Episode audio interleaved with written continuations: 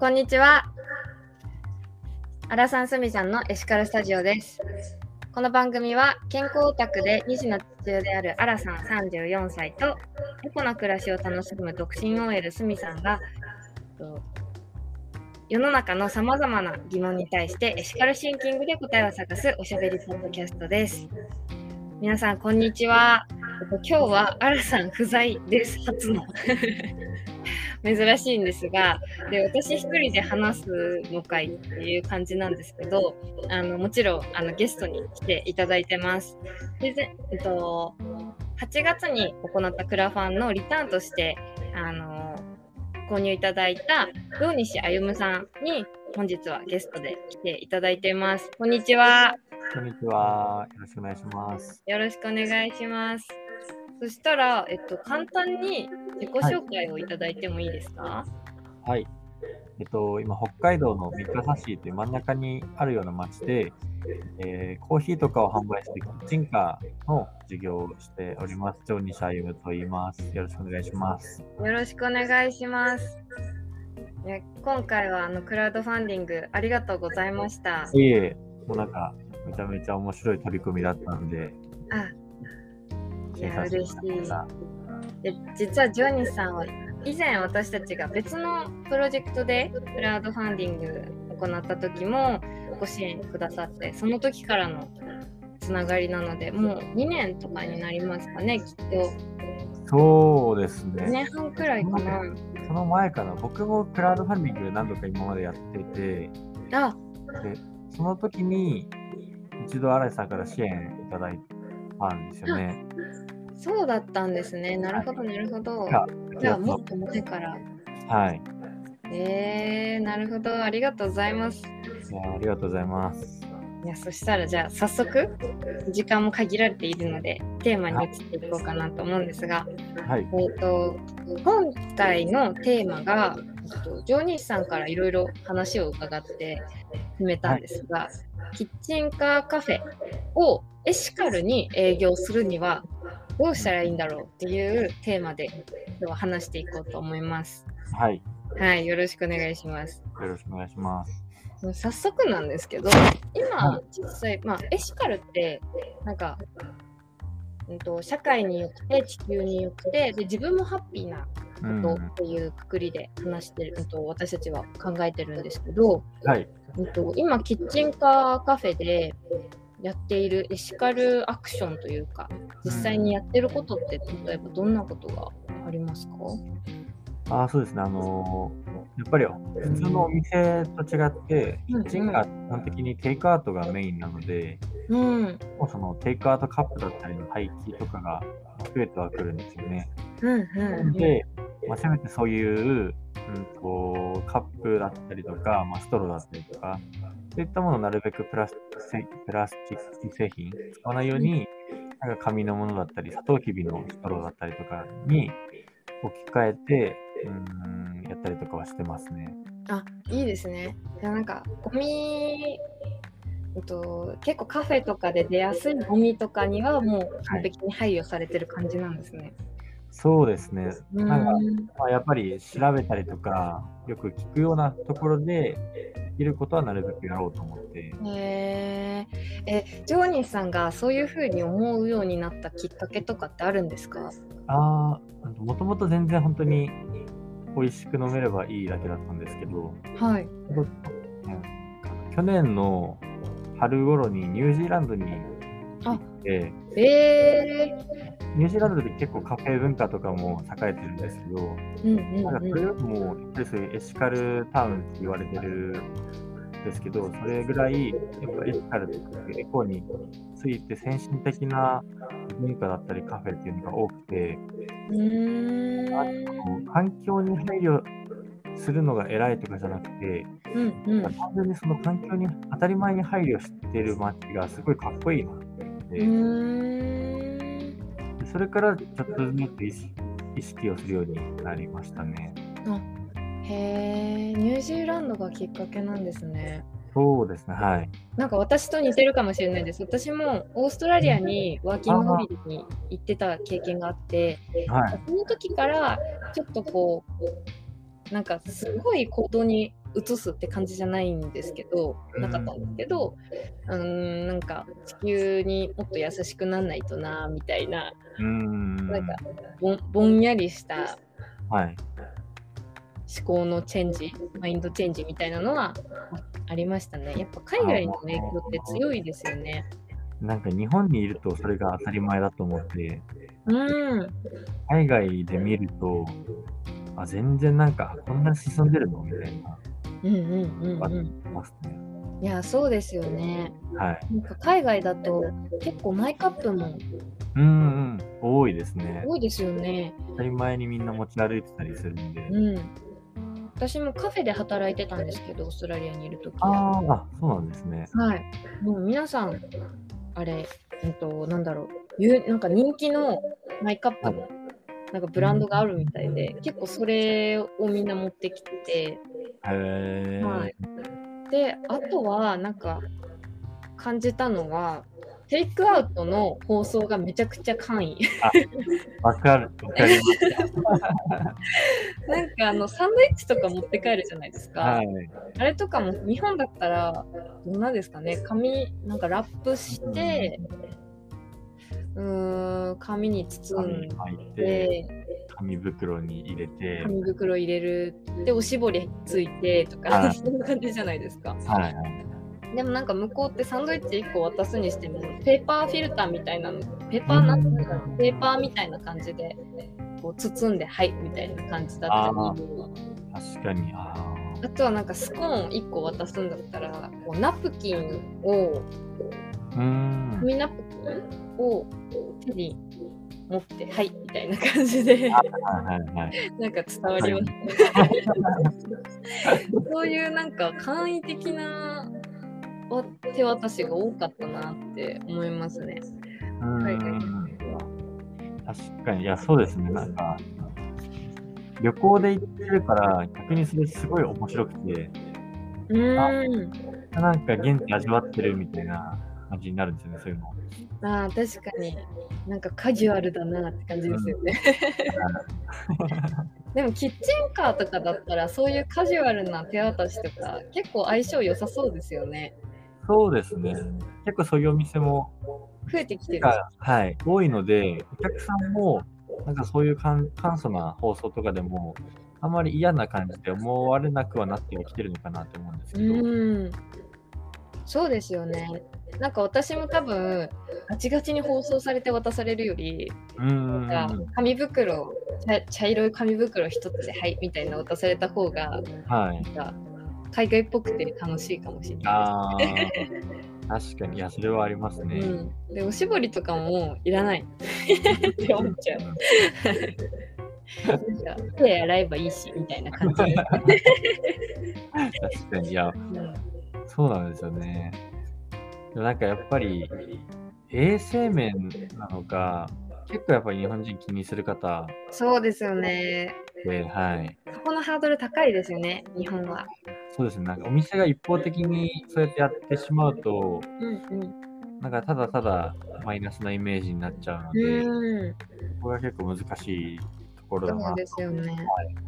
それで言うと、なんか私からもしアドバイスができるとしたら、はい。えっと、洗剤をうんうん。変えるとか、ああ、うんうん。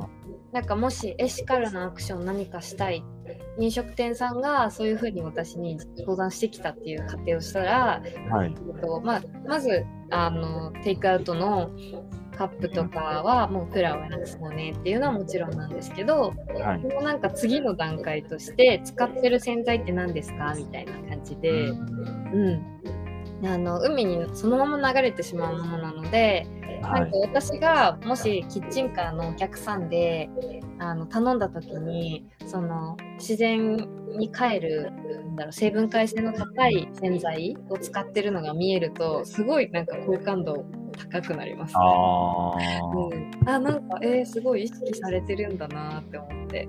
はあ、はあはあはあ、うんうんうん。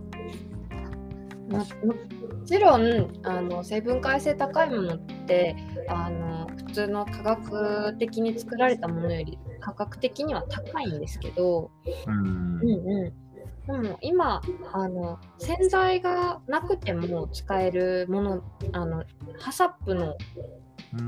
あのなんだ評価基準をクリアしてるアイテムとかもあって、うん、へえ。だからそれ遠用なんですけどあのうちで うちで販売してるからなんかちょっと言い言いづらいけど なんかそういうのをやったりとか、うーん。うん、使ってみたりとかなんかそういう行動の仕方もありますよね。確かにそうです。外向けだけじゃなくて、うんうん自分のお店の中のこととか。うんうんうーん。あそれだったら、うん、まあすぐ実践できるし、そうですよね。エシカルにつながるから。うんうん。なんか多分ですけど、いうん、なんか、イニシャルコストがちょっと高いのかな。うーそんん。なイメージ。いや、どうなんだ？ろうかね。ちょっと、思りますね。あと多分、エシカルって言ったら、はい。うんと社会にいいっていう分野になると思うんですけど、うーん。でもきっとこれはジョニーさんいろいろやられてるんじゃないかな。あの、地地産地消の部分、ああ、はい。うんうん、だとか、あとは地域コミュニティとか。うーん。そういうのもエシカルに入ってくるんですか？あえそうですねなんか私のイメージエシカルってなんか意味的に倫理的なっていう意味なんですよね。であの私たちそのプラナシスタで言ってるエシカルっていうのは、はい。自分がまずハッピうーん。ーで社会もハッピーはい。で、最後に地球がハッピーみたいな感じ一番最初に自分がハッピーじゃないとエシカルじゃないなって思ってるんですけど。そのはい。次にあの周りの人ですね。あの、まあ、分かりやすいのが地域とか、はい。なんかそういう感じ、地方とかそういう感じになると思うんですけど、なんかそういうところがハッピーになればエシカルだなってすごい思います。はい。あ、そうなんですね。そういうのも踏まえてなんですね。うん、だから、例えばその、キッチンカーでお邪魔する町のはい特産品とかを使った何かを出すとか、ああとは、うん、とそこの、うん、とその町で生産している商品作られている商品とかとコラボするとか、あ、うんうんうん。それを販売するでもいいと思うんですけどもしくは、うん、とミカサに今いらっしゃるのであればミカサの特産品を持って行ってアピールするのでもすごいうん嬉しかっただなって感じますね。確かにそういうところはありですね。うんうんキッチンカーでドリンク、コーヒーとかのドリンクと、あとうんブリットを出してるんですよね。へーで前までフードを出してなかったんですけど、先はいからそのブリットとかを出し始めて、結構トルティーヤの生地になんかうんサンドしてうん。うん提供するんで、そういうなんか煮物のそ食材とか、そういうの結構組み合わせやすいのかなと思って今。あ。そうですね。え、ちなみに今出してるのってどんなものなんですか？今シンプルにハムハムチーズのブリトー、うんうん。とあともう一個がへピカラチキンの、まあチキンをちょっと辛めに調理したやつの、ーうんを挟んだブリトーの2種類ですね。うん。へえー、いや、めっちゃ美味しそう。ブリトー大好きなんですよね、あ、本私当。ですか。うん。トルティーヤの生地がすごく好きで、うーん。オーストラリアいるときによく買ってました。へうーん。オーストラリアでもよくあるんですね。結構メジャーでしたね。食パンのコーナーに一緒に並んでる感じでしたよ。へーうん。そうそうそう。えー、それだったら結構いろいろできそうな感じがしますねうん。うんうんうん。いや、ミカサそうですね。で特産品って何あるんですか？ミカサ結構農作物全般やってて、一番多いのが玉ねぎとか、えー、あとは果物系も多いんですよね。スイカとかメロンとか。あうーんだからそういう食材とのコラボは結構しやすい街あではあるのでめちゃくちゃいいですね。なんか規格外の野菜とか、キッチンカー販売してるときに一緒に横では販売できたりしたら、はい、いいかもしれない。そうですね。うん。なんかこの間別のキッチンカー事業者さんでたこ焼きやってる方がいて、へえ。この間一緒に十勝の目室町っていうあ、はい。地で出店したんですけど、そこトウキビが結構有名なんですよね。うんうんうん。なんか全然知らなかったんですけど、その当日行ったら、そのたこ焼き屋さんがトウキビたこ焼き、なんか今日限定ですよみたいなの売り出してて、へえ。それなんかめちゃめちゃいいなと思ったんですよね。とうきびたこ焼きめっちゃ美味しそう。美味しかったし、そのなんかあらかじめ町の人に連絡して、サンプルでトウキビ冷凍で送ってもらって試作してみたいな、あその目室町産のトウキビを使ったたこ焼きみたいな、へえ。こういうコラボの仕方あるんだと思って、でもそういうのも。エシカルにつながることである。つながりますよね。うん、えー、なんかすごい幅が広くなったというか、はい。なんか楽しいですね。それ考えるだけで。そうですねう。んうん。なんかやっぱ地域の人がハッピーになって、あとは生産者さんとかが困ってる何かを聞き出すとか、はい。それを、その課題を一緒に解決しながらカフェを営業していくとか面白そうですよね。ああ、うん確かにうん。そういうのも面白いですね。うん。なんか、ミカサ発信でいろんな、あ、ミカサが、まあ、拠点？今、そうなんでしたっけ、ジョニーさん。そうです。はい。拠点で、いろんなところに、こうはい。文化で遊びに行くって感じなんですよね。はい。うん、でミカサの PR もしつつ、その地域とコラボとかもできたら最高になんか、他とはちょっと違うキッチンカーになる感じしますね。うん確かにそうですね。地域性ってあんまりやっぱり難しいので、キッチンカーで。うーん。固定してない分、うんうんうんうん。なんかその辺はちょっとやってみようって思います。えー、いや、いいですね。楽しかった。なんか、こういうやっぱアイディア出しって私すごい好きでい。や、めちゃめちゃためになりますね。あ、本当ですか？いや、よかった、嬉しい。なんか、分かってるよって思われてないかちょっとドキドキしました。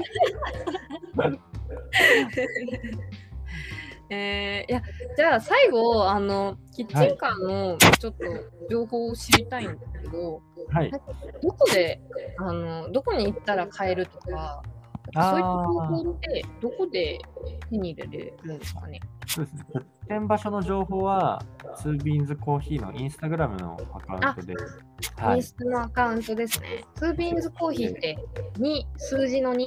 そうですね。数字の2にアルファベットで、ビーンズ、ビ B-E-A-N-S。あ、に調べたらもうすぐ出るそうですね。赤いリスのマーク。はい。うんうんイリスのロゴマークなので、うん、すぐ見つけれそう。じゃあ、ジョーニーさんとつながりたいってなったら、インスタアカウントをはい。いい感じですかね。あ、ぜひお願いします。ありがとうとございまか、もう、そんなに決めてなくって、なんか、依頼されればもうどこでも行くので、す。あ、そうなんですね。はい。じゃあ、なんか、うちで依頼、うちで出してくださいっていうのもはい。全然あり？あ、ありです。もえー、最探高ですねなんか、この間コーヒー屋さんから連絡あって、はい。定休日にうちの前でコーヒー売っていいよってあ言ってくれたりとかあったんで、本当にどこでも場所さえあれば、えーコーヒーいいですね。はい。えー、例えばですけど、ここまでだったらいけますみたいなのってあるんですか？北海道内だったら行きます。え、すごい広い。すごい。冬はちょっと、札幌から旭川ぐらいの間かなと思うけど、夏はもう、あ、えー、ずとか、うんうん函館どこでもとか、つかないとかも行こうかな。おお。旭川でも行くんですね、冬。頑張っていきます。うわ雪やばいですよね。寒いしみたいな。地元なのずっとさ、旭川はい。うんうん。えー、ありがとうございます。あそしたら今回のあの収録はこのぐらいに終わらこのぐらいで終わらせていただこうと思います。最後にあのクラファンのご支援本当にありがとうございました。あこそありがとうございます。い、やーもうめちゃめちゃ嬉しかったです。そしたらうんとどうしようかな。あれなんか私終わり方を完全に忘れちゃいました。見させてください。あそうだそうだ。あ感想だけちょっと聞いてもいいですか？あうん、収録してみてどうだったかなっていう。あ、なんかその自分が持ってるエシカルっていうのが、もう完全になんうんかエコっていう分野の中のものだと思ってたんで、ああ、エシカルの定義じゃないですけど、そういうのをうんうん。なんと思うし、なんかすごい短い時間だったけど、めちゃめちゃためになることがあって、えー、嬉しい。ああ、よかったです。いや、ありがとうございます。もう100点満点の感想をいただいて、このまま締めようと思います。はいそれでは皆さんまた次回もお楽しみにしていてください。では一緒にさよならで終わりましょう。さよならさよなら